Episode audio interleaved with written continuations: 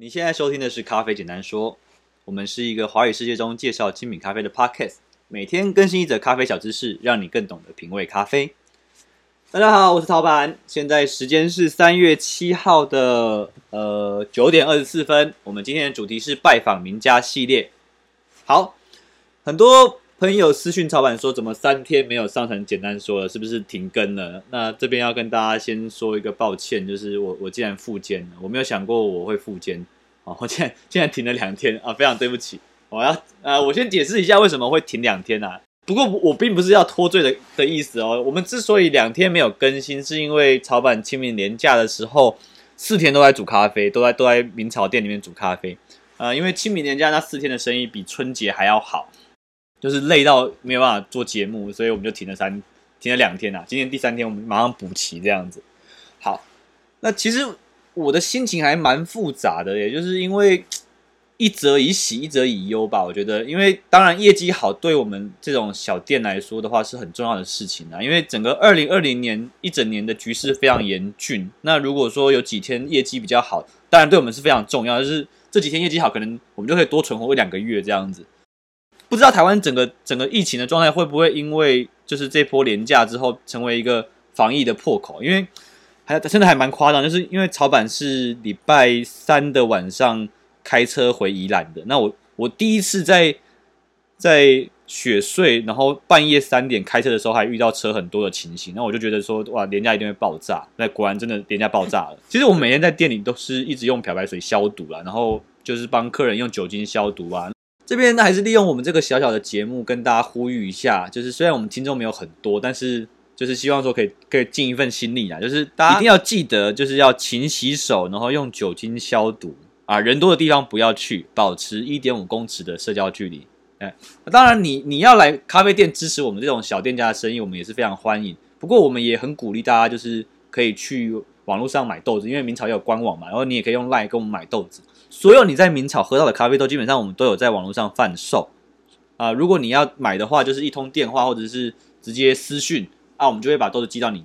我们还可以教你怎么破解你买的咖啡豆，所以希望大家可以多利用网络支持我们，感谢感谢。f o o p a n d a 或 Uber E 这样子的产业，外送产业会快速的扩张，或者是说航空业、观光业，或者是我们讲的那种邮轮产业，会因为疫情重新大洗牌。呃，像像草板草板自己家人就是在做做旅行社的，所以这这次的疫情真的非常非常的惨，惨到一个爆炸。对，那。很多事情经过这一次疫情之后，可能都会那个状态都会变得不一样。对，那最关键的趋势对于咖啡店来说，二零二零年之后，实体店家的生存会面临一个越来越严峻的状况。好，那所以像是我们这种小店呢、啊，就很容易在这股洪流中被淹没啊。不过我们也是也是尽天啊尽人事听天命啦，所以就是能存活下来，就是我们的我们的运气吧。我也不知道。好，呃，不过我其实要讲的不是这个东西啦，我其实要讲的主题是，我们我们会换一个角角度去思考，就是我们不要那么悲观，我们用用一个比较乐观的角度去思考。我觉得二零二零年可能会是一个所谓的居家充足者的元年，就是这是这是我自己提出的一个大胆的假设，就是我觉得，因为很多欧美国家的咖啡馆在这个时间点已经是封馆的状态，就是不能够营业的状态。但是咖啡的需求其实没有因为疫情而消退，你不会因为 coronavirus 就不喝咖啡吧，对不对？所以我大胆的猜想，喜欢咖啡的人口，或者说更具体来讲，喜欢精品咖啡的人口，他的消费习惯会从原本可能每天去跑咖啡馆，变成更多是往网络上去买豆子回家煮咖啡的状态。所以我觉得。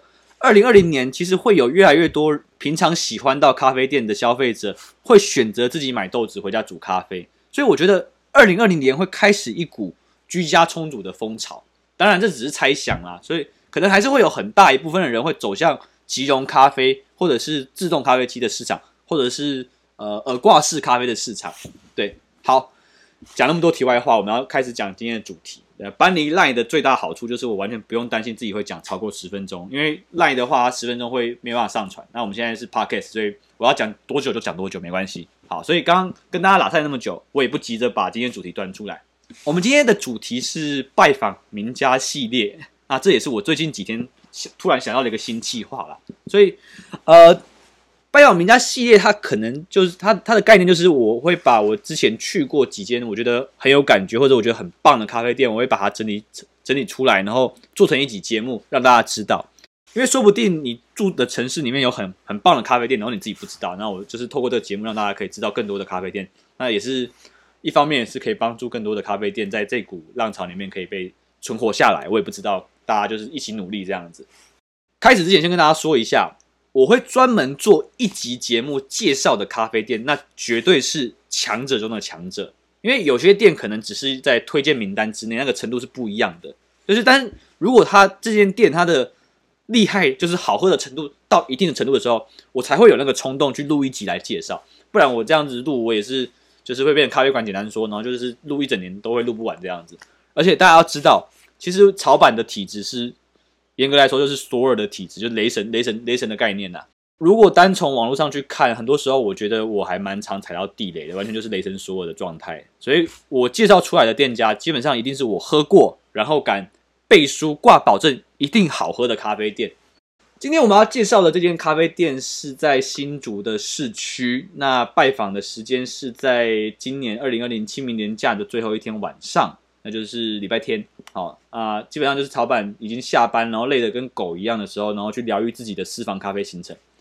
这间咖啡店的名字叫做很很很炫很酷哦，它叫江山艺改所。听这个名字就觉得超炫炮的，而且非常跳痛。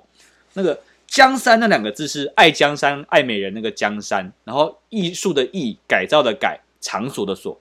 你不要上网打江山咖啡，你一定找不到这间店的。它它就叫江山艺改所。江山艺艺改所这间店其实已经在草板的名录里面好几年，不过一直没有找到一个适当的时机点去拜访。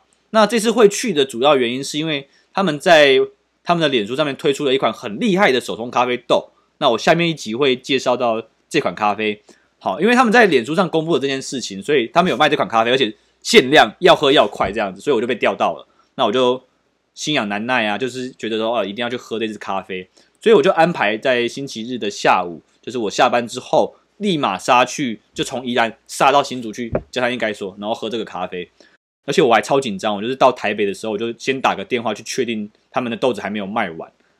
那今天草板要介绍江干山艺改所，那要推荐它的什么东西呢？首先，我们要来讲讲它的冲煮工具。